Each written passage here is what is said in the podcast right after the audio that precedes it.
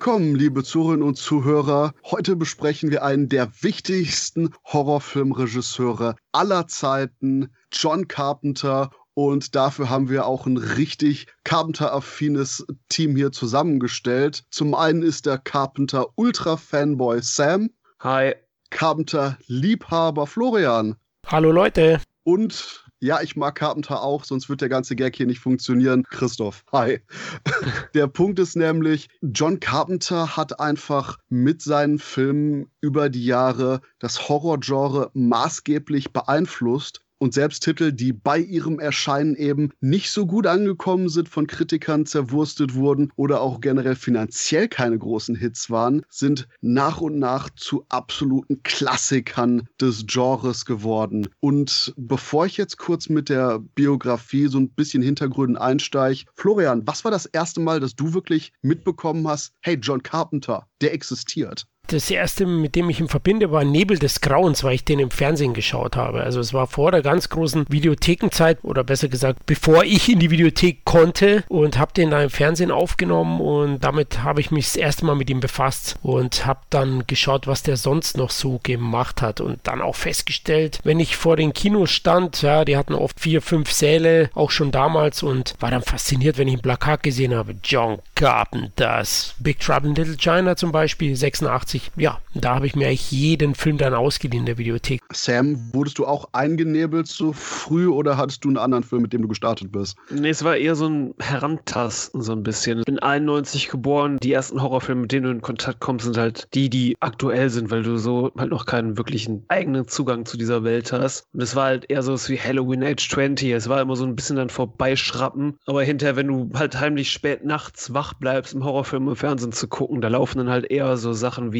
auch zum Beispiel The Fog, Nebel des Grauens oder Halloween, Klapperschlange. Und ich glaube, das waren so die ersten Kontakte, die ich mit John Carpenters Filmen hatte. Bei mir war es entweder Halloween oder Fürsten der Dunkelheit, aber ich bin mir gerade einfach nicht sicher, welchen von beiden ich zuerst gesehen habe. Ich tendiere zu Halloween, aber uff, das ist definitiv so eine Sache von viel zu lange hin, viel zu viel Zeit ist vergangen. Und generell der Punkt ist eben, dass Carpenter einen sehr, sehr eindeutigen Stil hat. Und heute gehen wir eben darauf ein, durch welche Filme am Anfang er seinen Stil entwickelt hat und warum auch quasi er eigentlich komplett vom Anbeginn seiner Karriere durchaus als ja, was Besonderes angesehen wurde. Denn John Howard Carpenter, geboren am 16. Januar 1948, hatte immer schon eine Leidenschaft für Film. Er liebte absolut Western und er ging zur Western Kentucky University und dann zur USC Film School in Los Angeles und das Interessante war, dass Carpenter quasi natürlich wie alle anderen Leute, die Filme machen,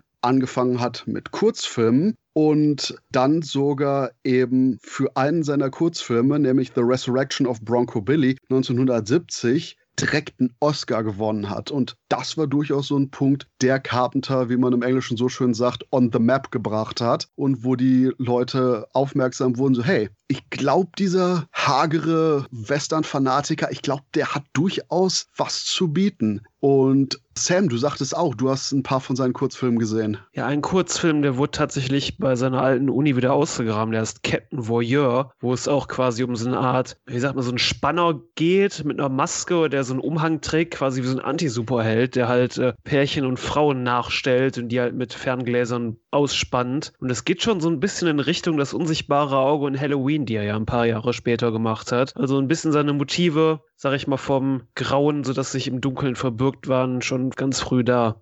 Und der Punkt ist, Carpenter hat auch immer eben gerne mit Leuten immer und immer wieder gearbeitet. Ein gutes Beispiel dafür ist, Carpenter hatte Mitte der 70er Jahre eine Band gegründet, die Coupe de Vils, was ich wahrscheinlich jetzt komplett zerstört habe von der Betonung her, aufgrund meiner fehlenden Französischkenntnisse. Aber auf jeden Fall, bei der Band waren nämlich dabei Tommy Lee Wallace und Nick Castle. Und woher kennt man die beiden, Sam? Die beiden waren halt sehr gute Freunde, die auf der Uni kennengelernt haben. Tommy Lee Wallace, der war zum Beispiel Production Designer hinter bei Halloween oder war zum Beispiel dafür verantwortlich, dass er auch die Myers-Maske gemacht hat. Hat dann auch später Halloween 3 gedreht oder sowas wie ähm, Vampires Los Muertos und Nick Kessel hat halt Michael Myers in Halloween gespielt. Aber generell hat Carpenter immer so eine Gang quasi in seinen Filmen gehabt, die auch wirklich bis zum Ende mitgezogen hat. 78 kam ein Film von ihm heraus, beziehungsweise nicht direkt von ihm, da hat er das Teleplay für geschrieben, Zuma Beach. Das war irgendwie so eine Teenie-Komödie, wo PJ Souls schon mitgespielt hat, die später in Halloween mitgespielt hat. Und man entdeckt gerade in den frühen Carpenter-Filmen sehr, sehr viele immer wiederkehrende Figuren, die da mitgespielt haben, immer wieder und immer wieder. Das hat sich hinterher ein bisschen mehr verloren, aber es gibt halt so ein paar Charaktere, die hat er immer wieder zurückgeholt für seine Filme. Und das Interessante ist auch, dass Carpenter eigentlich seinen ersten Kinofilm gar nicht machen wollte in dem Sinne, wie er nachher entstanden ist. Denn ursprünglich war Darkstar, Finsterer Stern, als 45 Minuten langer Studentenfilm geplant. Nur zu dem Zeitpunkt hatte Carpenter quasi ja eben schon seinen Oscar in der Hinterhand. Und anstatt quasi für 1000 Dollar einen Studentenfilm zu machen, kam dann nämlich der Produzent Jack H. Harris vorbei und sagte, hey, wenn der Film quasi schon irgendwie so die, die die Hälfte des Weges geschafft hat. Warum ballern wir da nicht noch mal ein bisschen mehr Budget rein und machen einfach einen Kinofilm da draus? Und so wurden nämlich aus den 1000 Dollar 6000 Dollar und aus dem 45-minütigen Film wurde der Spielfilm lange Dark Star. Das Problem war dann, Jack H. Harris ging durchaus sehr aggressiv mit seiner Produzentenrolle an den Film dran. Nachher wurden etliche Sequenzen nochmal nachgedreht, der Film wurde ein bisschen umgeschnitten und Carpenter war nicht so begeistert von dem Erlebnis, was aber interessanterweise durch durchaus so ein Thema wurde bei Carpenter, der eigentlich generell nie wirklich mit Geldgebern allzu gut klarkam oder auch generell im Hollywood-System seinen Spaß hatte. Aber dazu später mehr. Denn im Endeffekt entstand so Darkstar, Finsterer Stern, unter anderem auch mit der Beteiligung eben von Dan O'Bannon, der hier als Autor und Darsteller mitwirkt. Und Dan O'Bannon hat nachher bei so einem kleinen Film namens Alien auch Hand am Drehbuch angelegt. Und ja, so wurde Dark Star nicht nur das Spielfilm-Regiedebüt von John Carpenter, sondern auch ein ganz, ganz merkwürdiger Film, oder Florian? Definitiv ein richtiger Wahnsinn. Also es ist eine herrlich abgedrehte Sci-Fi-Groteske. Ja, ich, ich habe ihn ja zur Vorbereitung des Casts das erste Mal gesehen, Leute, gefühlt. Ich weiß nicht, ob ich ihn als Kind mal gesehen habe, aber jetzt eben nochmal geschaut und die sprechende Bombe, das Medizinball-Alien. es ist echt Wahnsinn. Auch die Dialoge zwischen den Crewmitgliedern immer wieder herrlich. Kappen das abgedrehter Synthesizer-Score. Der Film hat definitiv schon einige typische Carpenter-Elemente. Aber Florian, Bomben, Aliens, Astronauten, worum geht's in Darkstar? In Darkstar, ja, es geht um, um eine Crew, die seit 20 Jahren bereits im Weltraum unterwegs ist und die Mission hat, Planeten zu zerstören, die drohen aus der Bahn zu geraten. Und da haben sie eben diese Bomben dazu und fliegen von einem Planeten zum nächsten und dabei passieren einige Dinge. Ja, der Toilettenpapiervorrat geht zur Neige, also man sieht zeitgemäßer denn je. Und ja, die Astronauten, dem passiert dann ein Malheur und am Ende wird dann ganz eng für alle. Das würde ich sagen, ist die Grundprämisse wahnsinnig abgedreht. Eben eine tolle Satire auch, sehr zynisch und der hat so wahnwitzige Situationen, dass, dass man einfach lachen muss und für mich ein B-Film-Glanzstück, würde ich fast schon sagen. Ja, es ist tatsächlich so eine kleine Low-Budget-Odyssee im Weltraum. Und ich glaube, das Interessante an Darkstar ist, so sehr man dem ansieht, wie low-budget er ist. Du hast hier schon so viele Motive, die Carpenter später in späteren Filmen auch hat äh, so ein bisschen raushängen lassen von seiner Attitüde her. Du hast halt einerseits diese Fuck you-Mentalität an dieses ganze oh, Science-Fiction ist, ist jetzt so ein gehobenes Genre. Das konnte Carpenter auch gar nicht, aber Carpenter war eher so ein B-Movie-Science-Fiction-Fan, sowas wie It Came From Outer Space oder oder so. Und er hat zum Beispiel sowas wie 2001 Odyssey im Weltraum gehasst und das war quasi, Darkstar war so ein bisschen seine Antwort darauf, auf dieses prätentiöse Rumgeschitte von Kubrick. Wobei ich sagen muss, ich habe den Film jetzt mehrfach gesehen innerhalb der letzten 20 Jahre und irgendwie ständig wechselt meine Ansicht zu dem Streifen. Interessanterweise bei der Erstsichtung fand ich den extrem lustig. Dann ging ich dazu über, auch eben die ganzen Carpenter-esken Sachen, die du schon erwähnt hast, zu sehen, mit dieser rebellischen Attitüde und vor allen Dingen auch die Kameraführung und der Style ist trotz den sehr günstigen Kulissen absolut vorhanden. Wie gesagt, halt noch ein bisschen roh, aber dann hatte ich da Spaß dran, bis ich jetzt langsam aber sicher zu dem Punkt komme, das ist alles noch vorhanden, aber boy, oh boy, der Film ist definitiv zu lang und man merkt, finde ich, oder vielleicht ist es einfach nur, weil man es eben weiß und das nachher reininterpretiert, die hatten ein Skript, was wahrscheinlich ganz pointiert war und dann sagte irgendjemand, ja, hm, weißt du was, wir machen das doppelt so lang. Und allein die ganze Sequenz, in der einer von unseren Protagonisten das Alien verfolgt, was einfach nur quasi so ein äh, Strandball mit äh, Plastik-Alien-Füßen ist, was als Design sehr cool ist, aber dann quasi irgendwie in einem Aufzugsschacht landet und da gefühlt eine Ewigkeit rumklettert, mhm.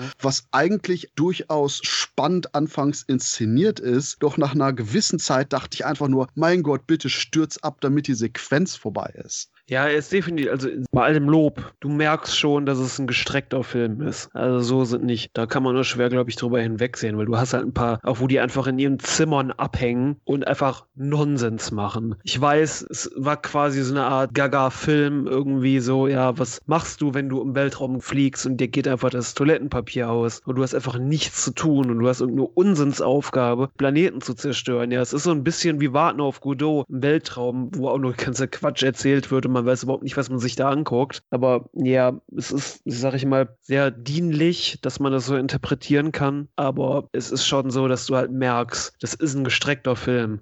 Da gehe ich mit, ja. Also vor allem auch das mit dem, mit dem Alien-Hüpfgemüse. Das mhm. ist eben dieser Medizinball, Strandball mit Hühnerfüßen, hat Christopher gesagt. Aber teilweise hat es mich da auch weggeschmissen, ne, wenn sie ihm hinten auf dem Buckel gehüpft mhm. ist und dann.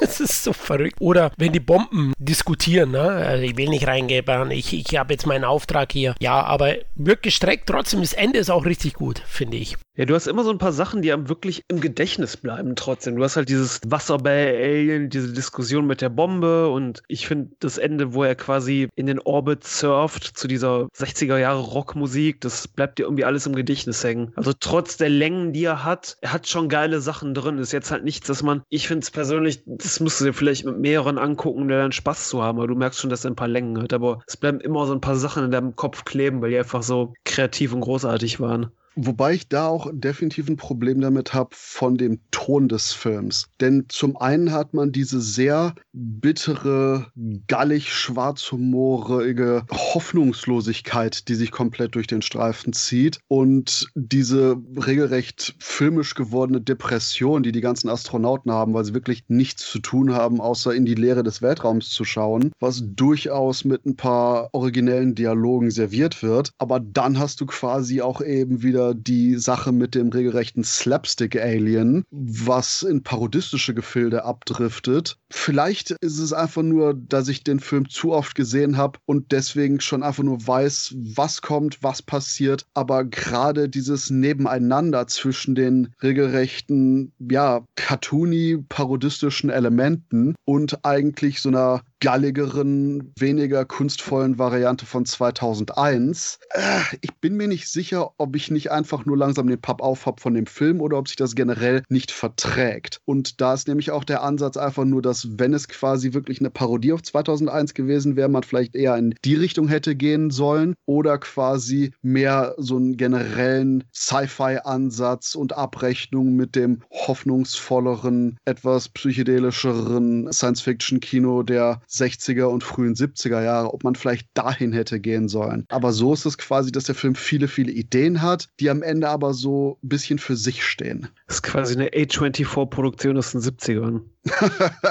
Autsch. Es ist halt, wenn, wenn so Töne im Film aufeinander clashen, das kann gut gehen, kann aber auch nicht gut gehen. Ich finde das bei Dark Star, habe ich das halt nie so schwerwiegend sehen, weil der Film generell so ein bisschen zerfahren und zauselig wirkt, teilweise. Und ich mag das einfach, dass, du hast im einen Moment diese Astronauten, die oben quasi über die Einsamkeit reden und völlig depressiv sind, dann gehen die halt unter Deck und da geht crazy shit ab. Ich finde das immer ultra lustig. Oh Gott, der eine mit der Brille, ne? mit der Augenbrille, dem Federn, ja. ein bisschen altbacken am Ende. Ja, es ist halt, dass die quasi so realisieren, mein Gott, wo sind wir eigentlich reingeraten? Wir sind eigentlich am Ende. Eigentlich tanzt uns das Universum hier auf der Nase rum. ja, klar, und irgendwie müssen wir uns ja wahrscheinlich äh, auch mit Drogenunterstützung, vermute ich, wird nicht gezeigt, ja. so wirklich. Ja, wir haben kein Klopapier mehr, dieser Wasserball-Alien ist entflohen und die Bombe entwickelt quasi so ein eigenes Bewusstsein und versucht uns hier quasi auszuphilosophieren. Wahnsinn, ja. Äh, interessant ist auch, in Deutschland ist der erst 79 gestartet, ne? also nach wahrscheinlich dem großen Halloween-Erfolg, weil er ist ja selbst von 74, aber hat lange gedauert. Immerhin in Deutschland 150.000 Zuschauer damals dann noch reingelockt. Da hat er sich ja allein schon anhand der Zahlen gelohnt, finanziell. Ich denke, das ist aber auch eben durchaus vom Stil her und der Attitüde so ein typischer 70er-Jahre-Film. Ich denke, wenn ich jetzt quasi hier gemütlich mit dem Joint vor dem Film gesessen hätte, hätte ich den auch nochmal anders erlebt. Und vielleicht ist das aber auch eben genau das, was Sam sagt, durch die Attitüde so ein Hangout-Movie. Deswegen sage ich, ich habe irgendwie den Film jedes Mal, wenn ich ihn gesehen habe, immer so ein bisschen anders empfunden. Vielleicht ist das beim nächsten Mal dann wieder anders, aber auch wenn es quasi ein Klischee ist, das zu sagen, ist schon sehr ein Produkt seiner Zeit. Ja, ich glaube, Carpenter hat auch später dann, sag ich mal, gesagt, das war halt so ein gestreckter Studentenfilm. Sein erster richtiger Film war halt dann wirklich Assault, Anschlag bei Nacht. Da war ein sehr schönes Zitat auch von Carpenter, was ich nicht mehr ganz auf die Reihe kriege, aber er sagte, durch auch die Einwirkung von Jack H. Harris, wo anscheinend sogar irgendwo auf einem Bildschirm so eine Message aufpoppt, so Fuck you, Harris, oder irgendwas in der Richtung, dass er sagte, vielleicht wäre Darkstar einer der beeindruckendsten Studentenfilme aller Zeiten geworden, aber jetzt, so wie er ist, ist er einer der unbeeindruckendsten Spielfilme aller Zeiten geworden. Also, so dass Carpenter auch da durchaus aussieht, dass das Ganze vielleicht nicht unbedingt, naja, ich sag mal, die eleganteste Variante war, quasi eben ein 45-minütiges Drehbuch auf Spielfilmlänge dann zu füllen. Aber was ich toll finde an dem Film ist, dass man den Beteiligten den Spaß halt zu jeder Zeit ansieht. Ja? Ich finde es auch richtig geil, wenn die Crewmitglieder immer aneinander vorbeireden, ne? mit den vier Jahren und so. Äh, ja, vier Jahre und das ist auch herrlich. Und der lebt schon auch von den Darstellern. Übrigens, der, wo in dem Schacht rumturnt, Christoph, das ist Dan O'Bannon, oder? Ja, ich meine schon, mein Punkt ist einfach nur, die sehen alle gleich aus. Von daher sind alles irgendwelche bärtigen 70er Jahre Zauselmänner. Keine Ahnung, wahrscheinlich ist Dan O'Bannon sogar das Alien, ich weiß es nicht. okay, alles klar. Und der Punkt ist eben, nachdem durchaus Carpenter mit seinem nachher selbstkritisch angesehenen Regiedebüt fertig war, war das nicht das Ende seiner Karriere, sondern seine Karriere fing dann mit das Ende erst richtig an. Denn nachdem 1974 Darkstar kam, kam dann 1976 Assault on Precinct 13, das Ende, Anschlag bei Nacht, wie er bei uns heißt. Und ich falle einfach mit der Tür ins Haus. Mein Gott, war ich wieder davon beeindruckt. Weil ich jedes Mal vergesse, wie exzellent dieser Film ist, wo quasi eine kleine Polizeistation sich gegen eine Belagerung von psychotischen Gangstern verteidigen muss und das Ganze eben einfach nur so eine Art zeitgenössischer Westernfilm ist. Und ich meine, gut, das waren die 70er Jahre. Da war wahrscheinlich dann gerade wegen der revisionistischen Zeit des Westerns gar nicht mehr so cool, irgendwie die Indianer gegen die ganzen Pistoleros antreten zu lassen. Also dachte sich Carpenter, hey, lass uns das Ganze doch einfach mal in die Jetztzeit verlegen. Und wow, wir haben wirklich das Police Precinct ist eben das Vor, was dann belagert wird von den ja, Indianer-Stand-ins hier, von den Verbrechern und wie gesagt, ich vergesse jedes Mal wieder, wie exzellent der Film ist, sowohl ja. von der Spannungsschraube her als auch von der Bebilderung. Und der Sprung zwischen Darkstar und hier eben Assault on Precinct 13, was die generelle Präsentation und Carpenters Stil angeht, unglaublich, wie weit der Mensch sich verfeinert hat. Es ist wirklich, also ich denke auch jedes Mal, dass so quasi alle Motive, die du von Carpenter hattest, jetzt so verdichtet sind in dieses, dieses kleine Setting von Assault. Ich denke auch jedes Mal, wenn ich den Film sehe, du kannst die Atmosphäre einfach mit dem Messer schneiden. So spannend ist der. Klar, Carpenter hat auch gesagt, er kann sich seine eigenen Filme nicht mehr ansehen, weil die sind zu lang und bla bla bla und langweilig. Ich finde gerade diese, dieses langsame Erzählen ist einfach auch das, was Assault so unfassbar spannend macht. Dieses Zeitnehmen, diese drei Erzählstränge, die da aneinander fließen und miteinander verschwinden verschmelzen, ist so unglaublich gut gemacht. Und ich finde, was Carpenter dann auch später in Halloween gemacht hat, ist, ist wirklich leeren Raum nutzen, um Spannung zu erzeugen. Du hast auch in Salt so viele Kamerafahrten, die wirklich gefühlt eine Ewigkeit einfach durch so leeren Raum, so dieses heruntergekommene Los Angeles Ghetto einfach nur zeigen und du hast die ganze Zeit so eine, ja, gefühlt hält Carpenter die ganze Zeit eine Synthesizer-Note die ganze Zeit gedrückt und ist trotzdem so wahnsinnig spannend und der Film ist so stilvoll. Also es ist quasi wirklich ein unglaublicher Sprung von Darkstar hin zu Assault. Ist Wahnsinn. Ja, da gehe ich mit. Also wirklich schwer beeindruckt. Auch diesmal wieder, auch gefühlt bestimmt das zehnte Mal gesehen. Die Geschichte an sich ist ja simpel. Christoph hat es ja gerade erzählt, aber die Umsetzung, wie Carpenter das Ganze bebildert. Auch seine großen Stärken kommen wieder zum Ausdruck. Geschickter Spannungsaufbau mit langen Kamerafahrten, hochatmosphärischen Aufnahmen. Und dann die effektive Musikuntermalung. Na? Die eine Note, wie Sam gesagt hat, die spielte er, bis hier die Ohren wehtun. Na? Die! das ist Wahnsinn, ist mir wieder aufgefallen er zerrt da an den Nerven und ist so packend. Dann die Besetzung aus eigentlich lauter Unbekannten, die setzt er alle perfekt ein. Ich möchte nicht behaupten, dass Laurie Zimmer und Co. super Schauspieler sind, aber er setzt sie sehr, sehr gut ein. Und das muss man auch können. Er bedient sich ja dabei Rio Bravo definitiv und angeblich auch bei Die Nacht der lebenden Toten, denn diese Gangs, die Christoph gesagt hat, Gangster oder Jugendgangs, die dann das belagern und stürmen wollen, die bestehen ja aus gesichtslosen Monstern, die einfach nur jeden killen wollen. Deswegen kann ich das durchaus verstehen, dass mit Nacht der lebenden Toten auch verbunden wird mit Romeros Meisterwerk, zumindest dies und wirklich wahnsinnig kompromisslos auch. Da zieht sie einem heute noch die Schuhe aus, wenn das kleine Mädchen das ein Eis holen möchte. Richtig gnadenlos niedergeschossen wird. Ja. Vor allem man denkt, das passiert. Ja, ja, man denkt vor allem, das passiert gar nicht erst, na, weil er geht erstmal vorbei und dann wirklich in einer Kurzeinstellung, in einem ganz kurzen Moment knallt er sie dann doch weg. Ja. Also Wahnsinn. Ja, die Wo, Szene sollte ja damals sogar geschnitten werden, weil der Film sonst ein X-Rating bekommen hätte. Und dann hat der Produzent quasi die Szene geschnitten, die Fassung nochmal der MPAA geschickt, hat das R-Rating bekommen, dann hatte sie einfach wieder reingeschnitten. Das war die Fassung, die in allen Kinos gezeigt wurde. Das ging damals damals noch. Nice. Haben die da nicht irgendwie tierisch Stress mitbekommen?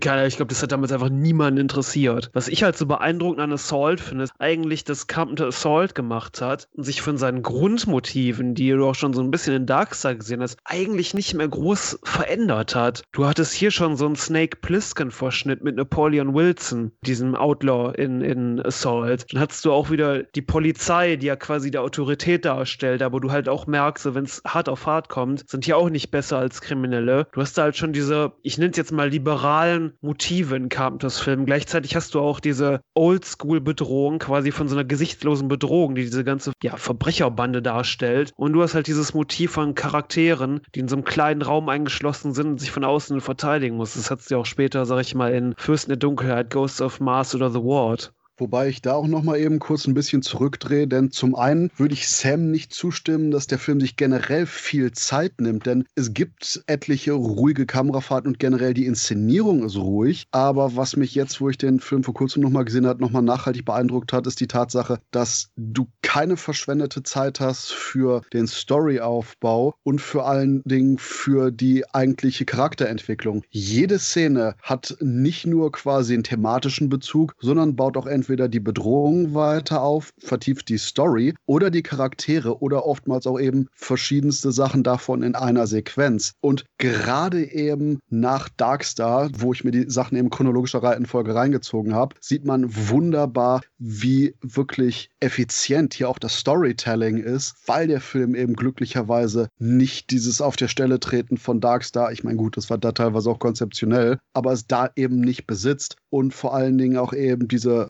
klassischen Western-Motive, wie du schon sagst, von dem Outlaw und Co. hier absolut verdichtet in so eine relativ kurze Spielfilmhandlung sogar. Ja, also ich will nicht damit sagen, dass er quasi bewusst langsam ist, aber dass sich Carpenter quasi die Zeit nimmt, die er braucht, um das zu erzählen, was wichtig ist. Und das wäre zum Beispiel etwas, das heutzutage von dem Zeitpunkt an vom Anfang, als diese Gang erschossen wird, diese Gangmitglieder, bis hin wirklich alle Charaktere in der Polizeistation sind. Weiß ich, das dauert ja mal locker im Film eine halbe Stunde, 40 Minuten. Das wäre einfach in einem heutigen Film, ich weiß gar nicht, wie das im Remake war, aber wahrscheinlich innerhalb von 15 bis 20 Minuten abgefrühstückt. Und Carpenter schafft es trotzdem irgendwie, sich die Ruhe zu nehmen, alles zu erzählen, aber effizient und alles so zu platzieren, dass es halt wie so ein perfektes Uhrwerk eingeflochten ist und funktioniert. Dass du halt immer wieder Bedrohungsmomente hast, wo halt nicht wirklich was passieren muss, wo du halt diese Atmosphäre einfach brodeln lässt. Dann aber irgendwelche Sachen, wo was passiert, das was, das was wieder quasi eine Kettenreaktion in Bewegung setzt. Zuletzt wird ja das Mädchen erschossen, was dazu führt, dass der Vater quasi dieser Gang hinterherfährt und auch nochmal auf die schießt und er dann quasi in dieses Polizeipräsidium fährt, dass die belagern. Und das ist der Punkt, der auch absolut exzellent funktioniert und meiner Meinung nach auch eben Assault hier zu einem der besten Actionfilme der 70er Jahre macht. Denn gerade in den letzten paar Jahren mit den ganzen Blockbustern und Co., ich habe immer mehr Probleme daran, dass Actionfilme leider die Kunst der Eskalation oftmals nicht richtig kapieren, falsch einsetzen oder sonst wie, weil eben der langsame Aufbau bis hin zu der richtigen sprichwörtlichen Gewaltexplosion auch da sein muss. Und das hat sowohl hier eben Assault in seiner Gänze, weil konsequent der Film intensiver wird. Konsequent wird die Bedrohung größer und die Charaktere werden auch immer in kleinere Räume gezwängt, weil einfach nur die Gangs immer näher kommen und immer mehr ihrem Ziel näher kommen, eben die Leute in dem Police Precinct auszulöschen. Und das ist der Punkt, weswegen die Szene mit dem Mädchen, das erschossen wird, so fantastisch funktioniert. Die ist ein absoluter Mikrokosmos dessen, was der Film in seiner Gänze schafft. Denn wir haben diesen Gangleader, der auch vorher mit seinem Gewehr durchs Zielfernrohr verschiedene Leute bei ihren alltäglichen Sachen beobachtet. Wir denken immer, oh, er schießt jetzt den, er schießt jetzt die, aber es passiert nicht. Und wir haben da dieses, ha, ha, ha, was passiert jetzt? Und auch gerade wenn er dann eben den Eisverkäufer bedroht, aber ihn dann quasi nicht erschießt, sondern eben im Vorbeigehen erst das Mädchen erschießt plötzlich und dann den am Boden liegenden Eisverkäufer. Das ist zum einen eben wirklich der absolute Höhepunkt dieses Spannungsaufbaus, als auch eben eine Überraschung unter diesen ganz besonderen Punch, den einfach nur quasi sowohl eine Action-Inszenierung als solches braucht, als auch eben generell eine Spannungsinszenierung. Und eben dieses Herleiten, dieser langsame Aufbau von einem Element, um dann quasi eben so einen explosiven Abschluss zu haben, das ist hier im Detail wunderbar gelungen und wird dann eben im Film seiner Gänze absolut perfekt ausgeführt. Ja, ich glaube, es zeigt auch vor allem diese, diese Sinnlosigkeit und Wahllosigkeit, dass einfach so ein kleines Kind erschossen wird, dass man sich natürlich am Ende fragen kann, oh Gott, warum muss der jetzt denn ausgerechnet das kleine Mädchen erschießen? Ja, wo man sich dann aber auch sagen muss, im Sinne des Films, ja, warum denn nicht? Er hat quasi vorher auf jeden erdenklichen Menschen, auf irgendeine alte Oma, die am Straßenrand spazieren geht, dann auf irgendeinen Typen, der da einfach gesoffen hat und hinter den Eisverkäufer von. Es war einfach nur so ein Hinauszögern, bis sich einfach irgendwann eine Gelegenheit geboten hat. Dieses vollkommen willkürliche, das ja auch später mit Michael Myers in Halloween so ein bisschen präsent war, das quasi kein Motiv gibt irgendwo. Die Banalität des Bösen. Genau aber auch bewusst anscheinend das unschuldigste Geschöpf der Erde am Ende gekillt. Musste ein bisschen lachen, den Eisverkäufer, bei dem hat er ja vorher noch einen Rachenabstrich gemacht mit, mit der Kanone, ne? hat sie im Mund geschoben bis zum Anschlag. Wenn ich vielleicht eine kleine Granate in euer Partyhaus werfen dürfte, was ich so ein bisschen negativ sehe aus heutiger Sicht, ist die Schießereien im Polizeirevier, die wiederholen sich so im letzten Drittel ein wenig. Ja? Also es ist immer wieder so, die hüpfen dann die Fenster rein, bam, boom, ja, ja, links, rechts. Also also man merkt, das Budget hat da wahrscheinlich nicht ganz ausgereicht, um etwas variantenreicheres zu gestalten, aber das möchte ich mir jetzt nicht wirklich vorwerfen. Aber aus heutiger Sicht, ihr kennt es, wenn das jemand von heute anschaut, der wird sich denken, ja, es wiederholt sich ein wenig. Ja, aber das ist generell das, was Christoph auch schon eben angesprochen hat, dieses, ähm, ich glaube, eine Kunst so effizient Zeit zu nutzen, geht irgendwie verloren. Ich habe letztens noch einen Artikel darüber gelesen, wie Spotify, also Streaming auf Spotify von Musik quasi Musik selbst verändert, dass Künstler eher eher dazu tendieren, kürzere Songs zu machen, unter drei Minuten, die quasi schon direkt am Anfang reinhauen, quasi schon mit dem Refrain beginnen. Oder auch, das ist euch bestimmt auch aufgefallen. Ich dachte irgendwann mal, warum fangen Filmtrailer inzwischen mit so einer heftigen, lauten Zusammenschnitt des eigentlichen Trailers an, einfach um sofort die Aufmerksamkeit zu erhaschen. Das ist irgendwie so, ja, so nach Aufmerksamkeit schreien. Ich glaube, so, so ein Film wie Assault könntest du heute nicht nochmal so drehen. Wahrscheinlich hättest du dann eben die üblichen Ein-Sterne-Rezensionen auf Amazon dann, oh, voll langweilig die Scheiße.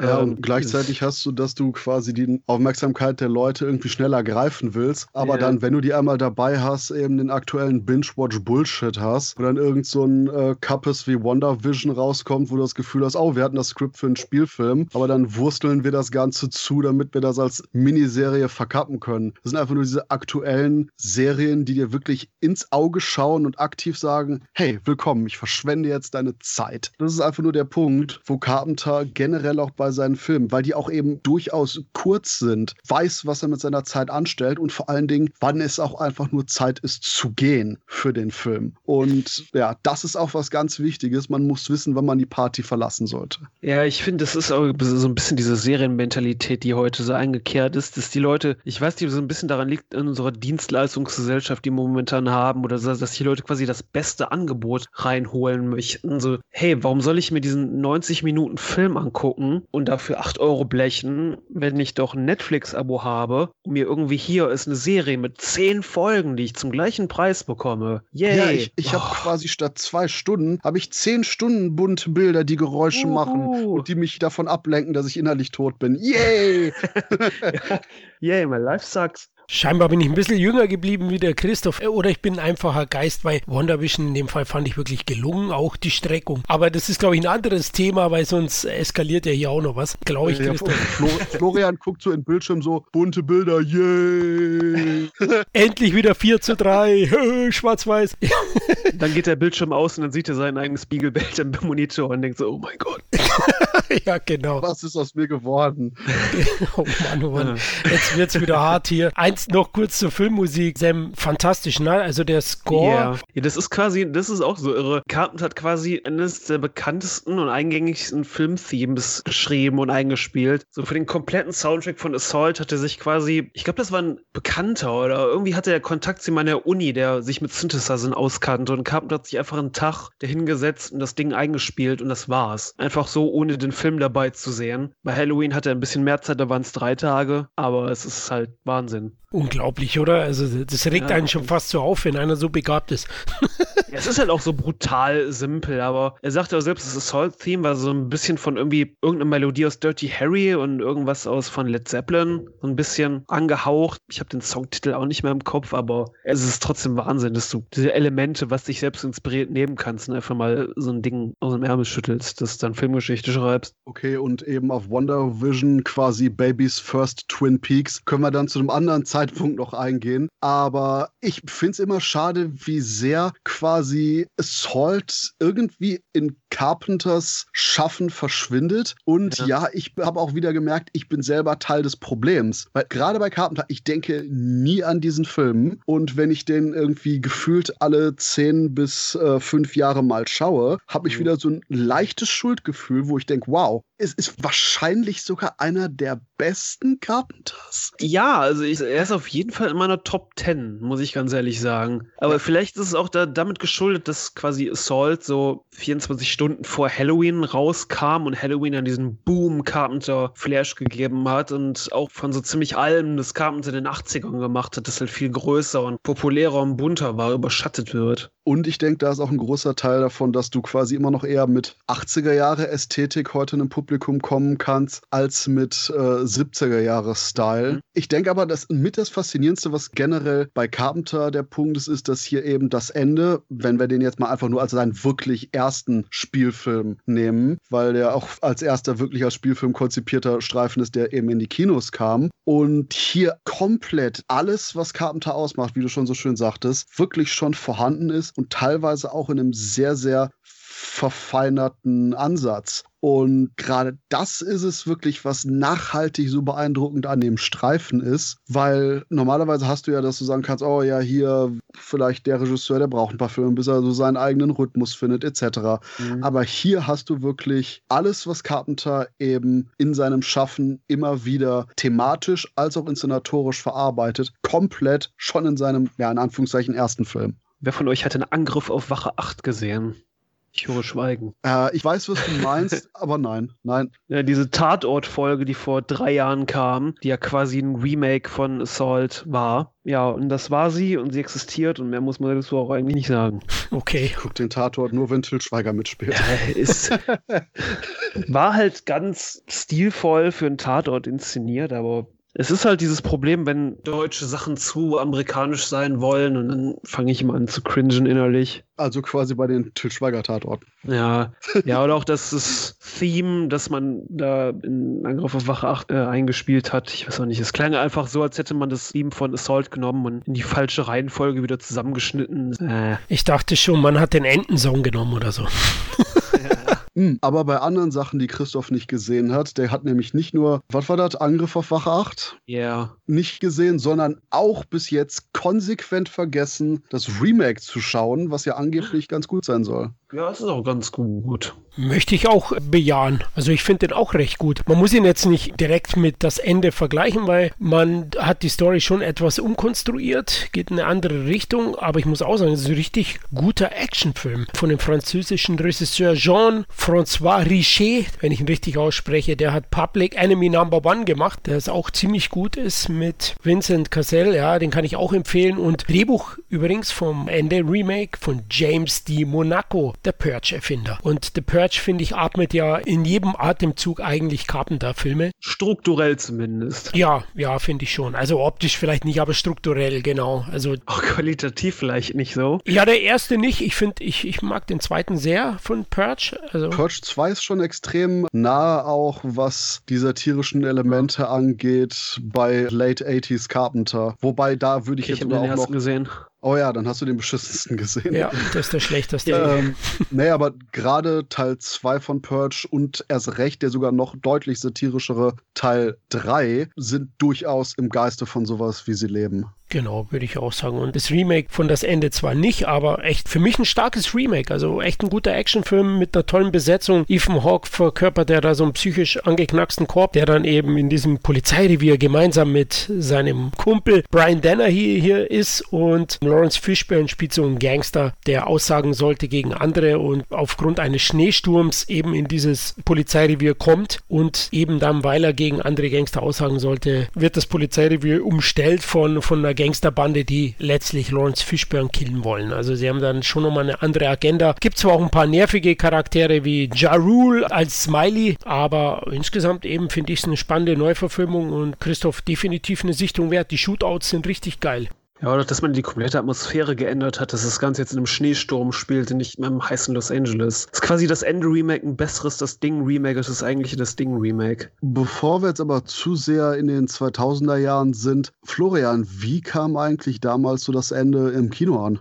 Das Original kam sehr gut an, vor allem in Europa. In Amerika gibt es nicht wirklich Zahlen. Da ist er auch am Anfang unterm Radar gelaufen. Budget waren ja angeblich 150.000 von Kappen, das Film. Und in Europa hat er aber dann auf Festivals einiges gewonnen und ist in Großbritannien und Frankreich gefeiert worden. In Deutschland ist er mal wieder erst 1979 erschienen, kam aber wahnsinnig gut an beim Publikum und hat über 370.000 Zuschauer ins Kino gelockt für, für so einen kleinen, dreckigen Film ohne bekannte Darsteller. Eine wirklich gute Zahlen. Und ja, über die Jahre hat er dann selbst in den USA seine Reputation erhalten und ist überall anerkannt als Kultfilm. Und ja, ich sag mal, von einem Kultfilm zum anderen. Halloween, die Nacht des Grauens, kam dann auch zwei Jahre später. Und ja, hier vom Cine Entertainment Talk, wir haben eine komplette Halloween-Schocktober-Reihe gemacht zu jedem einzelnen Teil des Franchises. Aber im Schaffen von Carpenter ist es natürlich sinnvoll, jetzt nochmal kurz auf diesen durchaus etwas bedeutungsvollen Klassiker einzugehen. Und Sam, kurzer Ablauf für die Leute, die keine Ahnung haben, was Halloween ist. Also der Film, was passiert da? Hm. Ja, also Halloween ist quasi eine ganz einfache Geschichte über einen Killer, der Babysitter stalkt, der aus dem Gefängnis ausgebrochen ist und sein Arzt, Dr. Loomis, versucht ihn wieder aufzuhalten. Das ist eigentlich schon die eigentliche simple Prämisse, wie es auch bei Assault, Anschlag bei Nacht, eine simple Prämisse war aber Halloween quasi spirituell, würde ich schon fast sagen, eine Fortsetzung von Assault ist, da du hier einfach wieder von der Kameraarbeit, von den Motiven, diesem unsichtbaren Grauen, von dieser Verdichtung von Spannung, das einfach alles wieder in Halloween wiederkehrt quasi. Und ähm, Halloween damals eigentlich nur so eine kleine Auftragsarbeit für Carpenter war. Das war quasi ein Angebot, das ihm gemacht wurde, so einen kleinen Horror-Exploitation-Film zu machen. Innerhalb von, keine Ahnung, zwei, drei Wochen schnell runterkurbeln und ab ins Kino. Ja, und was daraus geworden ist, ist äh, ein Phänomen.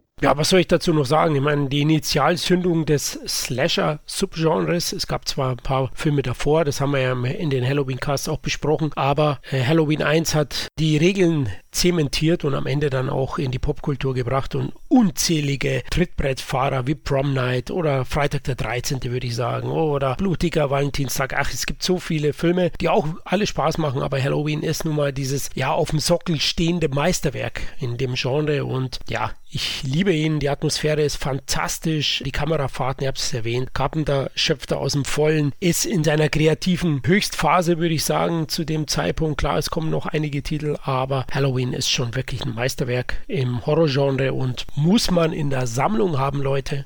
Und der Punkt ist, gerade bei der Inszenierung her, würde ich sagen, dass man gar nicht mal so extrem groß eine Verfeinerung sieht zwischen eben Assault und hier Halloween. Wenn, dann würde ich sagen, dass einfach nur Carpenter generell sicherer wirkt. Einfach nur, weil er jetzt quasi eben schon einen Spielfilm in seiner Vita hat und vielleicht dadurch das Ganze einfach nur ein Tick ja, ich will nicht sagen kompetenter, aber ein Tick lässiger, ein Tick selbstsicherer wirkt und das eben nur noch eine sehr kleine Verbesserung ist im Gegensatz zu das Ende. Oder gehe ich da jetzt ein bisschen zu weit?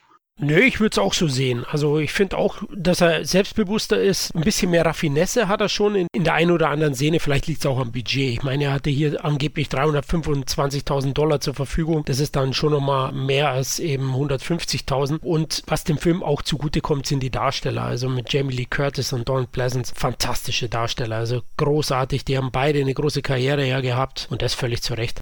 Ja, und was dem Film auch definitiv zugute kommt, ist, dass das ist die erste Zusammenarbeit von John Carpenter und Dean Candy, seinem Kameramann, mit dem er ja einige Male dann nochmal zusammengearbeitet hat. Und Dean Candy ist auch definitiv ein Name. Der hat auch mit Spielberg Jurassic Park gedreht oder auch die Zurück in die Zukunft Filme und so weiter. Und gerade die Nachtaufnahmen, du hattest ja in Assault Anschlag bei Nacht, waren die Nachtaufnahmen ja gerade noch so ein bisschen, ja, so ein bisschen gritty, so ein bisschen unpoliert und gerade in Halloween wirken einfach die Nachtaufnahmen exzellent. Ja, fantastisch. Also die Atmosphäre, die da erzeugt wird, war ja auch ein großer Erfolg. Ne? US-Einspiel 47 Millionen mhm. US-Dollar in Deutschland, 825.000 Zuschauer. Dann kamen eben weitere Carpenter-Filme auch ins Kino, teilweise auch ein bisschen davor, weil der Hype hat sich schon ein bisschen rumgesprochen in Deutschland, bevor der im Juli 79 in Deutschland gestartet ist. Aber was ich so toll finde, auch bei dem Film ist, Carpenter nutzt eine unglaublich simple Story, ja. Also nicht zu verschachtelt, nicht zu viele Wendungen. Er konzentriert sich im fokussiert sich auf, auf diesen Grundplot und staffiert den perfekt aus mit seinem Spannungsaufbau. Eskalationsstufen hat Christoph gesagt, finde ich sehr gut. Er ist der Meister der Eskalation zu diesem Zeitpunkt. Später vielleicht nicht mehr ganz, aber zu dem Zeitpunkt hat das großartig gemacht vor allen Dingen, und das hatte ich ja auch in unserem eigentlichen Halloween-Podcast schon mal erwähnt, die Eskalation zieht er ja wirklich hier. In Assault war das ja wirklich bis zum Zeitpunkt, wo alle Charaktere zusammen in dieser Polizeiwache sind. Und dann denkst du, okay, was passiert jetzt? Und dann beginnt erst der Angriff. Und hier zieht er wirklich die Eskalation wirklich bis zum Ende hin zum Film durch. Du hast natürlich immer wieder Gewaltausbrüche in dem Film oder Spannungsmomente, aber das ist immer so dezent gehalten. Und eigentlich passiert dir diese Eskalation, diese, dieses Loslassen lassen. So, jetzt passiert's, wenn wirklich alle Charaktere am Ende im Haus sind, wo Dr. Loomis und Michael Myers und Laurie Strode das erste Mal zusammentreffen. Und da beginnt die Eskalation und alles davor ist einfach nur Spannungsaufbau, nur Spannungsaufbau. Und dann ist es auch schon wieder um und dann ist Michael Myers verschwunden. Du verlässt das Kino einfach und den Film mit so einem unsicheren Gefühl. Und das ist auch wieder irgendwas, wo du denkst, sowas könntest du heute einfach nicht mehr bringen. Und was ich persönlich interessant fand, was man heutzutage auch wahrscheinlich nicht mehr so bringen kann, ist der weitere Schritt von Carpenter. Denn von Halloween ist er dann mal eben ins TV-Umfeld gegangen und hat zwei Fernsehfilme gedreht, die auch, denke ich, kaum irgendwo erwähnt werden. Denn das eine ist das unsichtbare Auge und das andere ist Elvis, eben ein Film über The King of Rock and Roll und da startend mit das unsichtbare Auge, wo die Story davon handelt, dass quasi eine Frau in so ein damals neues Riesenhochhaus, Wohnhaus, Wohnblock einzieht und dann von einem Typen konsequent belauscht und ausspioniert wird und langsam aber sicher an den Rande des Wahnsinns getrieben wird. Mein Gott ist der Film gut und wirkt vor allen Dingen aktuell. Denn eben hier Hauptdarstellerin Lauren Hutton porträtiert also so eine, ich sag mal, damals wahrscheinlich durchaus oh, super neue Karrierefrau, bla. Aber das Lustige ist, dass quasi innerhalb der letzten 50 Jahre das Ganze zu absoluter Normalität geworden ist und gleichzeitig, dass sie jetzt auch kein Problem damit hat, von irgendwelchen Typen bei der Arbeit angebaggert zu werden und auch äh, generell die Inklusion eben von Adrian Barbeau als ihrer besten und lesbischen Freundin Sophie. Gerade das war auch so ein Element, wie der Film relativ locker damit umgeht, wo ich sage, mein Gott, das ganze Skript wirkt einfach nur sehr, sehr aktuell und zeitgemäß für die heutige Kinolandschaft. Und generell, es ist eine Schande, dass der Film nicht gerade jetzt neu entdeckt wird. Ja, dabei gab es ja sogar vor ein, zwei Jahren von Shout Factory eine Blu-ray-Veröffentlichung, wenn ich mich recht erinnere. Jedenfalls fand ich, war das immer so ein kleiner unterschätzter Schatz in Carpenters Vita, weil das halt für ihn so eine Art Hitchcock-Hommage war. Und das siehst du allein schon an der, an der Eröffnungstitelsequenz, die ja sehr an Vertigo oder North by Northwest angelehnt ist. Und für einen TV-Film doch auch sehr elegant gedreht, finde ich. Also die aktuellen Bezüge, die sehe ich auch und das hat mich wirklich überrascht. Also auch dieses Ohnmachtsgefühl bezüglich Stalkern, ne? das war ja lange Zeit so. Jetzt vor ein paar Jahren wurde das Gesetz dahin geändert, aber auch hier ist es so, dass, dass eben die bedrohte Frau zur Polizei geht und die sagen, wir können nichts machen. Ne? Also erst wenn er was tut und das fand ich auch wahnsinnig beklemmend auch. Also dieses Gefühl und die zwei Frauen sind auch starke Frauenfiguren. Ne? Am Ende kümmern sie sich selbst drum und fand den auch wirklich überraschend überraschend gut. Nicht ganz so gut wie ihr beide, weil ich muss sagen, eins kostet dem Film wirklich einige Punkte und das ist der Score der Soundtrack, ja, der, der besteht eben aus 70er Jahre Gedudel, ja, teilweise wahrscheinlich Stock Music, ich bin mir nicht ganz sicher, aber Carpenter hat hier eben nicht den Score geschrieben und oh, das drückt schon etwas auf, auf die Spannung und auf die Atmosphäre, muss ich ganz ehrlich sagen. Also manchmal werden die Klavierklänge stark abgenudelt, also da haben sie mir schon ein bisschen ins Ohr gefickt. Das hat mich ein wenig gestört, aber ansonsten, also die Location ist, ist ziemlich cool, wahrscheinlich damals, hey, total futuristisch anmutend, dieses Riesenhochhaus mit Computer Klimaanlagensteuerung und was weiß ich, belächelt man heute ein bisschen, aber war schon cool. Und eben die zwei Hauptdarstellerinnen, also Christoph hat es ja erwähnt, Barbeau und Lauren Hutton spielen wirklich gut und der Film ist auch spannend, weitestgehend erzählt und für eine TV-Produktion aus der Zeit sicherlich auch mutig. Deswegen, ich würde mir in die Sammlung holen, aber sehen jetzt nicht als so gut, vielleicht wie ihr beide. Muss auch erstmal die Autoprint-DVD kommen.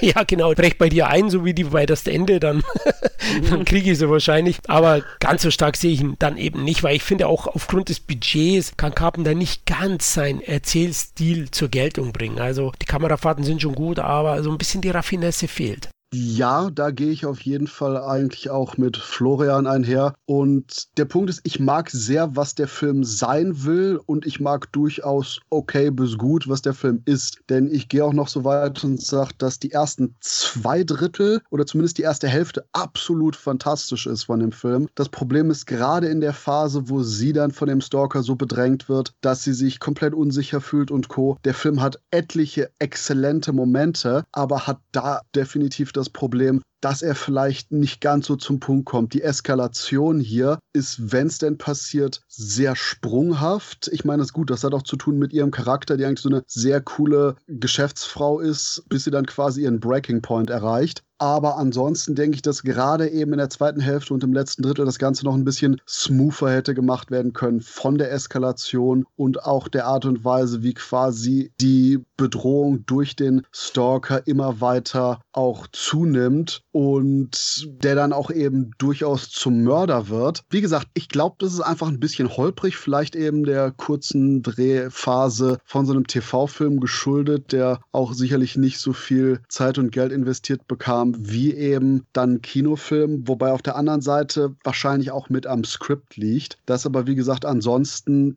sehr, sehr viele Highlights hat. Ja, es ist halt, was es ist. Es ist natürlich immer so ein bisschen, gerade aus heutiger Sicht, wenn man sich denkt, so, ah, das könnte heute mal irgendwie geiler machen, weil Filme dann so ein Produkt ihrer Zeit sind. Und ich habe auch manchmal das Gefühl, ob es jetzt die alte S-Verfilmung ist oder so ein paar alte Stephen King TV-Verfilmungen, so was sie brennen muss Salem, dass das immer irgendwo so ein, so ein bisschen, dass sie so gefangen sind in ihrer eigenen TV-Film aus den 70er Jahre Existenz gegeißelt. Aber das, was es ist, ist schon ziemlich gut. Und ich weiß, ich höre zwar dann, wenn ich das jetzt sage, einfach nur Sam wahrscheinlich mit den Augen rollen, obwohl das 200 Kilometer entfernt ist. Aber der Film ist durchaus eine schöne Bestandsaufnahme der toxischen Männlichkeit, oh. ähm, weil der Film auch generell eben immer wieder darauf Bezug nimmt, wie eine Frau sich eben fühlt, die dahingehend auch gerade in den 70ern immer noch mehr in einer Männerwelt lebt und auch sehr schön eingefangen mit einem Dialog mit Adrian Barbeau, wo ihr Charakter eben sagt, dass sie lesbisch ist und dann unsere Protagonistin auf die Frage hin, ob sie sich dann irgendwie angemacht oder attackiert fühlt, einfach nur sagt, ist doch schön, eine Freundin zu haben, kein Problem, ich fühle mich nicht attackiert, wenn ich mit Männern zusammen bin, warum sollte ich das dann bei einer Frau empfinden? Und dass auch generell durchexerziert wird, dass die Leute ihr nicht glauben oder auch wie generell der Umgang damals auch noch definitiv salopper als heute, wobei es wahrscheinlich heutzutage dann schon fast eben zu kritisch ist, aber das damals eben zu salopp umgegangen ist mit zum Beispiel dem einen Mitarbeiter, der irgendwie sich ständig anruft, so, hey, gehen wir aus, Baby, gehen wir aus, gehen wir aus, gehen wir aus. Also sie so, nein, klack. Und das Ganze sich dann zusammenmischt mit diesen Stalker-Elementen, die quasi eben diese toxische Männlichkeit eben weiter überziehen und das Ganze einfach nur endet in dem sehr pointierten Finale, wo sie dann zum Schluss sagt, du bist mir zu nahe gekommen. So nach dem Motto, du hast jetzt das äh, Wespennest einmal zu oft gekickt und das hast du jetzt davon. Und generell, ich denke, das ist auch eben ein Punkt, wo der Film durchaus hochaktuell war in seiner Zeit, aber gerade heutzutage immer noch extrem sehenswert ist. Aber Christoph, du wirst dich wundern, ich stimme zu. Wow. Aber es ist halt auch die Sache, Carpenter hat einfach währenddessen auch eine Geschichte erzählt. Ja und nicht einfach. Ähm, Hier ist meine Message. Boom. Ja, nicht einfach Screenshots von irgendwelchen Twitter-Diskussionen genommen, ein Drehbuch gepostet und gesagt, okay, das ist mein Drehbuch für Black Christmas. Ganz abgesehen davon wird der Film ja ohnehin gecancelt, allein wegen der Idee von unserer Protagonistin so, hey, wie wär's, wenn wir einen Mexikaner haben, der nur Western bespricht? Das nennen wir dann den Burrito oder Rio Taco. Oh. Stimmt, da habe ich auch dran denken müssen. Interessant, ein Jahr später kam Wenn das Stranger Calls, ne, Sam? Ich glaube, ein Jahr später, 79. Ja, stimmt, stimmt. Ja, generell war das dieses, ähm, kann man schon fast ein bisschen Stranger Danger. Du hattest ja 74 Black Christmas, dann 78 Unsichtbare Augen Halloween, 79 When the Stranger Calls. Also, Don't du hattest viel. ja, ja, das Telefon, das Bedrohungselement der 70er Jahre. Ja, die schlimmen modernen Sachen, ne? Letztlich war er Carpenter doch sehr zufrieden. Ich habe mal so gelesen, dass er von dem Film einiges hält und er da auch die Kontrolle hatte, weitestgehend. Warner Bros. hat den Film ja für ihn produziert. 76 hat er das Drehbuch eingereicht bei dem Studio und angeblich basiert das auch auf einer wahren Geschichte, ne? Lose, über eine Frau in Chicago, die eben bedrängt wurde, aber. Ja, so nach dem Motto, oh, es basiert auf einer wahren Geschichte. Es gab eine Frau, die gestalkt wurde. Nein! mein Gott, der Christoph, jetzt will ich einmal News hier. of the world. Jetzt will ich hier mal Facts bringen und der Christoph reißt mich schon wieder die Hose runter. Na, okay, ich halt's Maul. Und, und, und wegen so Sprüchen sind wir einfach nur immer als anstößig gekennzeichnet als Podcast. Oh shit. Und stolz drauf. Wobei, apropos Sprüche, das fand ich auch ein sehr pointierter Moment, wo irgendwie der Stalker irgendwas abgibt und sie dann den Typ fragt so, ah, und wie sah er aus? Und der Typ so, wie jeder Mann. Wo ich dachte, uh, genau ins Patriarchat. Oh. Ja. Carpenter hat ja sogar für den Film eine Nominierung erhalten, einen Edgar Award, was immer das auch ist, für Best Television Feature or Miniseries. Bei Edgar fällt mir jetzt einfach nur die Schabe aus Man in Black ein, aber ich glaube, die hat damit nichts zu tun. oh Gott. Edgar Allan Poe, anyone? Das könnte tatsächlich sein, Wahnsinn. Was bin ich für ein Kulturbanause? Okay. Wobei Power Award, aber das ist dann nur für uns Deutsche lustig, aber egal. Ähm, der mhm. Punkt ist aber auf jeden Fall, äh, dann ist Carpenter nämlich auch einfach nur in den TV-Gefilden geblieben und hat mal eben die Lebensgeschichte eines seiner Lieblingsmusiker verfilmt, Elvis Presley, in dem Film namens Elvis mit Hauptrolle Kurt Russell und ich glaube, ich lasse Florian mal den Vortritt hier. Ja, ich bin froh, dass du so subtil und nett übergeleitet hast zu mir, weil ich dachte schon, du sagst, weil du ja Elvis gekannt hast. persönlich, das kriege ich sonst immer zu hören. Du hast deine Töchter damals nicht zu Elvis Musik tanzen lassen. ja, genau. ähm, auf jeden Fall habe ich mich gefreut auf den heutigen Cast, habe auch alles eben aufgefrischt oder erstmalig gesehen und Elvis war einer dieser Filme, die ich erstmalig gesehen habe. Ich muss sagen, das war ein bisschen Arbeit, weil Elvis the King ist eine Biografie. Es geht um seine Lebensspanne zwischen seiner Kindheit und, und seinem großen Comeback 1969 und der Film ist aber doch sichtlich aus dem TV. Also auch da optisch muss ich sagen, etwas bieder. Insgesamt auch ein bisschen träge, finde ich, teilweise erzählt. Und ich muss dazu sagen, ich habe ja noch die Kurzversion davon gesehen. Die geht knapp 100 Minuten. Es gibt ja noch eine deutlich längere. Aber insgesamt war der Film dann für mich durchschnittlich. Die großen Stärken sind eben Kurt Russell als The King. Er liefert eine großartige Performance ab. Dafür hat er auch die eine oder andere Nominierung erhalten. Und die Musik von Elvis, obwohl ich nicht so alt bin, wie Christoph sagt, trotzdem finde ich sie gut. Der Typ hat einfach was gehabt. Da kann es aus meiner Sicht keine zwei Meinungen geben. Das sind so die zwei Gründe, das Ding anzuschauen. Ansonsten muss ich sagen, ja, also ich erkenne da nicht wirklich Karten da drin. Nee, nicht wirklich. Aber ich muss dazu sagen, ich finde den Film jetzt auch nicht so. Ah, das ist halt die Sache, er ist schon ganz gut, aber es ist halt die Sache, Elvis ist halt absolut nicht meins. Sowohl musikalisch als auch von seiner Person her lässt mich das ziemlich kalt. Lustigerweise finde ich es halt, dass Kurt Russell Elvis gespielt hat. Es gibt irgendeinen Film, wo Elvis Presley damals die Hauptrolle gespielt hat, wo Kurt Russell als Kind, Kinderdarsteller, quasi eine Szene mit ihm hat. Dann hat Kurt Russell hier in John Carpenters Elvis Elvis gespielt und später nochmal so eine Art Elvis-Figur in Crime is King.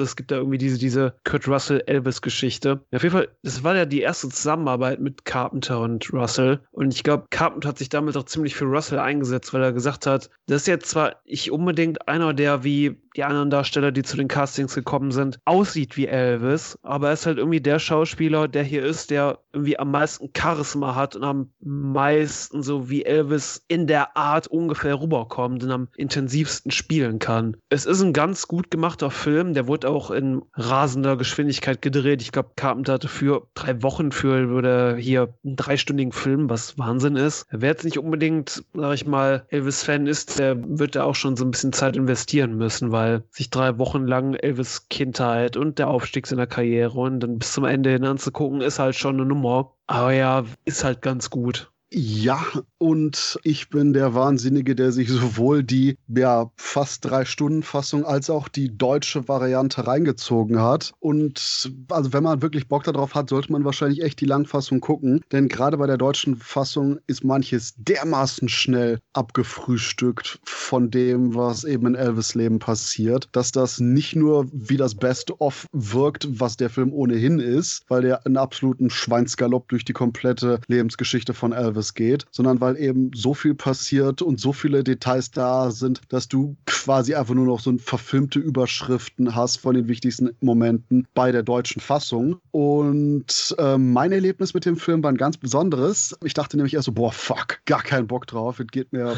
mir sowas von überall dran vorbei. dann lege ich aber den Film ein und denke, wow, glaube, die letzten drei Stunden sind wie im Flug vergangen. Super. ich sehe absolut nicht, wie man irgendwie hier Carpenter allzu großen Preis geben sollte für irgendwie Bebilderung und Co. Denn es ist schon sehr dieses typische TV-Optik. Gerade wenn man aber irgendwie draußen ist, gibt es so Momente, wo man sagen kann, ah, hm, weil Carpenter den Film gemacht hat, denke ich jetzt, das ist so ein Carpenter-eskes Teil, wenn zum Beispiel eben Kurt Russell in jungen Jahren als Elvis in einem Baum sitzt und Musik spielt und du eben so eine schöne, weite Aufnahme hast, aber wahrscheinlich auch eben wegen der Schnelligkeit des Ganzen. Es ist ein sehr, sehr komprimierter Carpenter-Stil, wo man einfach nur sagt, ich kann es sehen, wenn ich weiß, dass er das gemacht hat, aber ansonsten so ein Schulterzuckfaktor. Aber als Film selber ist der Film gerade eben wegen Kurt Russell und generell wegen der Schauspielerleistung sehr, sehr schön gemacht. Und ja, Fun Fact: Elvis Vater wurde auch von Kurt Russells Vater gespielt, was ich äh, da sehr cool fand. Und generell, selbst wenn man eben wie ich denkt, ah, oh, fuck, Elvis, ist das nicht irgendwie Elvis so Klischee-Ding, da auf dem Klo gestorben ist? Vielleicht ein bisschen lästerhaft gesagt, aber der Punkt ist, ich hatte wirklich keinen Bock drauf und habe jede Sekunde genossen, weil der Film einfach auch sehr, sehr flott abläuft, als auch eben in der Langfassung durchaus Eigenheiten und Persönlichkeit zeigt, gerade eben, weil Kurt Russell hier wirklich eine sehr, sehr gute Wahl als Hauptdarsteller war. Auch wenn der Film ja, sag ich mal, einige unschöne Aspekte aus Elvis Leben weglässt. Ich glaube, so, der Typ hat ja ein bisschen immer mit Drogen zu tun gehabt und Alkoholsucht, aber genaueres weiß ich das auch nicht, weil ich bin halt wirklich kein Elvis-Fan. Aber ähm, ja, ich glaube, das war auch das, wo Carpenter damals sagte in einem Interview. Das war auch nicht das, was die Leute sehen wollten. Der kam mit zwei Jahre nach seinem Tod raus, der Film. Und vor allen Dingen war ein TV-Film von den späten 70er Jahren. Also dahingehend, ja. ich hätte jetzt auch nicht unbedingt erwartet, dass es da irgendwie deftiger zu Sache geht. Wobei retrospektiv, dazu will ich nur noch mal ein Ausrufezeichen dranhängen, wie exzellent der eigentliche Gewaltverzicht auch bei das unsichtbare Auge funktioniert. Denn du hast etliche intensive und extrem spannende Momente, aber ist es eben wirklich nicht sonderlich zeigefreudig und sämtliche Gewalt ist entweder offscreen oder dermaßen harmlos gezeigt, dass es halt durch die ganzen ja, Late 70s TV-Standards ohne Probleme durchgeht. Und wie Sam so schön sagte, wahrscheinlich war das hier auch eben eine falsche Zeitpunkt, um wirklich so ein dreckigeres Porträt von Elvis zu zeichnen, weil einfach die Leute noch zu down waren. Aber wir, sind ja auch nicht wirklich weitergekommen, wenn man sich Bohemian Rhapsody anguckt, was das für eine cleane und glatt geleckte Version von Freddie Mercurys Leben war. Ja, okay, der Film war einfach scheiße, aber das ist ein yes. anderer Punkt. da bin ich ganz anderer Meinung. Sollte der C-Thema verfilmt werden, lassen wir ja auch die dunklen Seiten aus. Ne? Da wird nur ja. gefeiert, das machen wir so. Der Film ist dann fünf Minuten lang. Das sind 90 Minuten Stille. Dein Teil, Christoph, dein Teil. da mehr Platz für mich. Nein, ähm, aber ich bin ein bisschen überrascht, Christoph, dass du den als flott betitelst. Also ich fand ihn doch eher dröge und ich habe die Kurzversion gesehen. Also irgendwas habe ich falsch gemacht.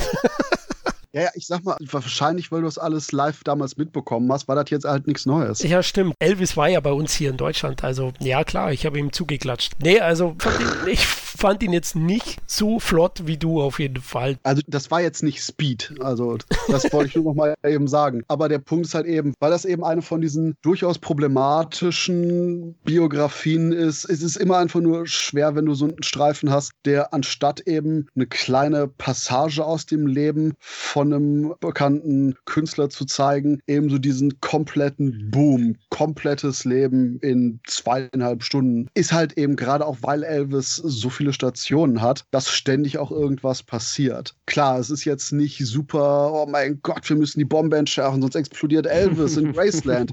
So, nee, nee, nee, aber es ist halt dadurch, dass man einfach nur so viel Volumen hat, was man hier reinpacken kann, dass, wenn man eben Spaß am Darsteller hat und an der Story mit reingesogen wird, ständig es weitergeht. Okay, hast dich gerade noch gerettet. Auf jeden Fall 79 erschien auch in Deutschland im Kino, aber das lag sicher daran, daran, wie Sam gesagt hat, dass Elvis 77 verstorben ist und das Thema einfach heiß war. Der TV-Film war ja auch sowohl bei Publikum als auch bei den Kritikern USA ein großer Erfolg und kam dann eben in Deutschland auch ins Kino im August 79 und hatte immerhin 60.000 Zuschauer. Da schien man ja damals so ein bisschen rigoroser gewesen zu sein, was so Fassungen zu zerschneiden angeht, weil wir haben ja so einen Drei-Stunden-Film und dann kommt kommt so eine 100-Minuten-Fassung zu uns in die Kinos. Das war ja auch damals bei Brennen muss Salem, so wo man auch einfach diese fast drei Stunden Fassung genommen hat und dann so, hey, hier sind 80 Minuten. Yay. Ja gut, man hat es ja kompakt gemacht, wie bei Darkstar.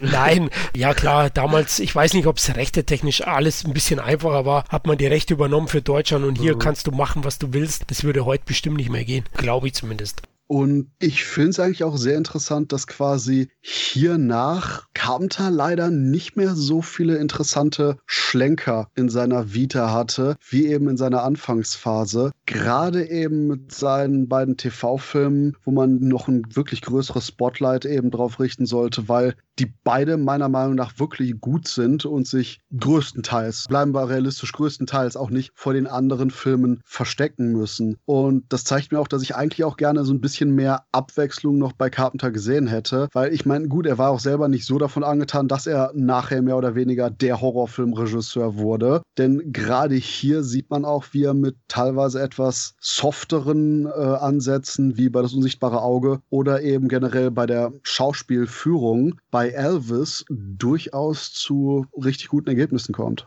Ja, würde ich auch sagen. Also ich finde das auch schade. Man sieht es, klar war das seine absolute Schaffenshochzeit und äh, später, glaube ich, hat er eben nicht mehr so die Motivation gehabt und ob da was Gescheites rausgekommen wäre, wahrscheinlich eine TV-Version von Ghost of Mars, ein Drama, Südstaaten-Drama mit irgendwelchen brabbelnden Typen. Der mit Big Daddy so mit dem Farmerhut. ja, genau. Ich weiß es nicht, aber auf jeden Fall Carpenter konnte für mich persönlich nicht genug machen. Deswegen finde ich es auch schade.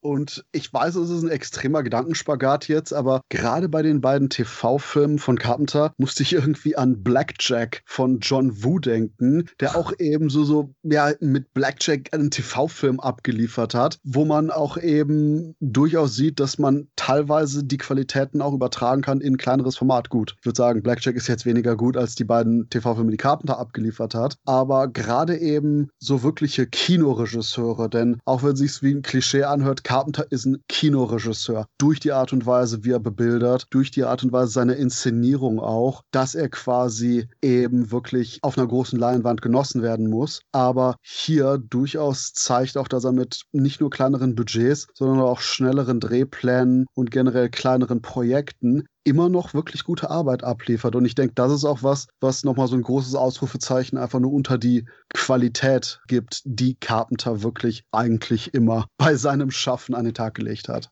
ja, einer der größten aller Zeiten und ich liebe seine Filme, die meisten seiner und ich kann selbst aus dem kleinsten Werk was rausziehen, weil ich den Mann einfach verehre für seine ganzen Qualitäten und für sein Talent. Ich vermute, Sam, der hat mit dem Sieben von Halloween mehr Geld verdient als mit seinem Film, oder? Ja, vermutlich. Das hat in den 2000ern gefühlt jeder Teenager auf seinem Handy. Echt? Ja, es ist, hey, guck mal, was ich mal am Handy habe, hab ich runtergeladen. Da habe ich jetzt gerade so einen Moment wie Florian, diese, oh mein Gott, ich bin froh, dass ich dafür zu alt bin. ja. ja, XLF oder, oder Halloween, oder? Was ja, anderes konntest ja, gar nicht auswählen. Crazy Frog. Ne? Crazy Frog. ja, genau.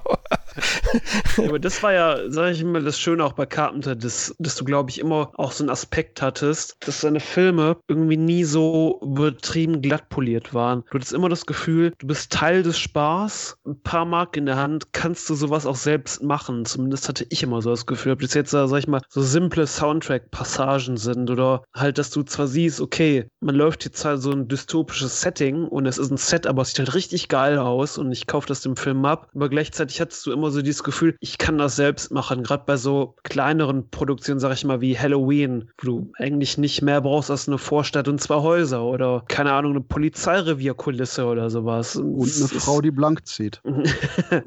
ja, ja. Und ähm, wie gesagt, du hattest immer das Gefühl, du kannst sowas auch irgendwie selbst machen. Das, das war schön. Und es waren halt auch nie wirklich so komplizierte Filme. Es waren halt nie Filme, die irgendwie doppelt und dreifachen Boden hatten, was die Bedeutung angeht oder die irgendwelche unnötigen Umwege in der, in der Art und Weise, wie die diese Geschichte erzählen, genommen haben, außer Darkstar. Nee, wie heißt der Ghost of Mars, stimmt. Und da hast du halt immer das Gefühl, ja, ich kann irgendwie auch Teil dessen sein, wie man solche Filme macht. Ja, er ist, er ist immer ein Independent-Filmer geblieben für mich. Und mhm. ähm, das fand ja, ich auch. Selbst, selbst für seinen großen Film. Ja, eigentlich schon, ja. Er ist vielleicht daran dann gescheitert auch, aufgrund des Budgets, aufgrund, ja, seiner, seiner Visionärität, ja. Also er war schon jemand, der auch viele Sachen vorab erkannt hat und er war auch immer experimentierfreudig, finde ich, in Themen durchaus. Ich finde es halt einfach schade, wie der Christoph auch erwähnt hat, dass er dann nicht mehr in andere Genres gehen konnte oder nicht gegangen ist. Also das wäre sicherlich sehr interessant gewesen, weil mit Darkstar hat er auch eine Sci-Fi-Komödie gemacht. Ich hätte mal gern einen hochbudgetierten Sci-Fi-Film oder eine Komödie von ihm gesehen. Na gut, Jagd auf einen Unsichtbaren war ja komödiantisch angehaucht, aber gut, das in einem späteren Podcast.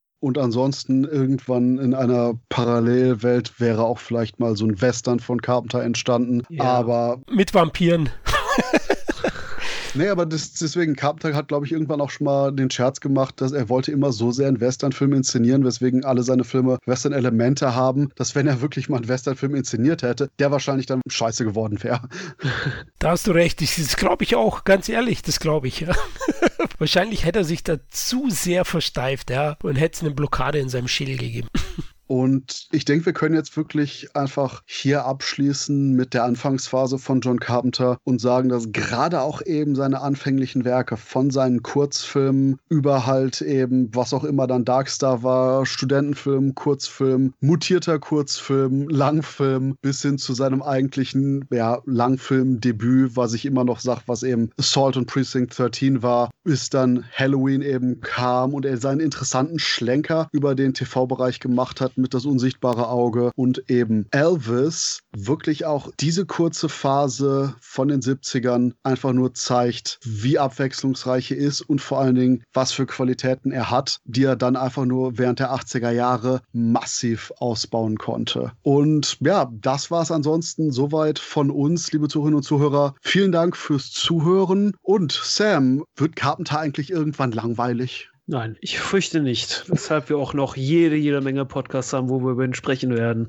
Auf keinen Fall. Wie schon vorhin erwähnt, man kann nicht genug von ihm bekommen. Carpenter macht süchtig. Und in dem Sinne, Carpenter macht süchtig, Sin Entertainment Talk macht süchtig, Doppelsucht von uns für euch und wir hören uns später wieder. In dem Sinne, viel Spaß bei Carpenter, viel Spaß bei den Podcasts. Schreibt uns, wie ihr auch selber Carpenter mögt. Wie seid ihr zu Carpenter gekommen und was sind so eure Highlights? Kennt ihr seine TV-Filme? Wie gesagt, wir sind gespannt auf eure Meinung und bis wir uns das nächste Mal hören. Viel Spaß.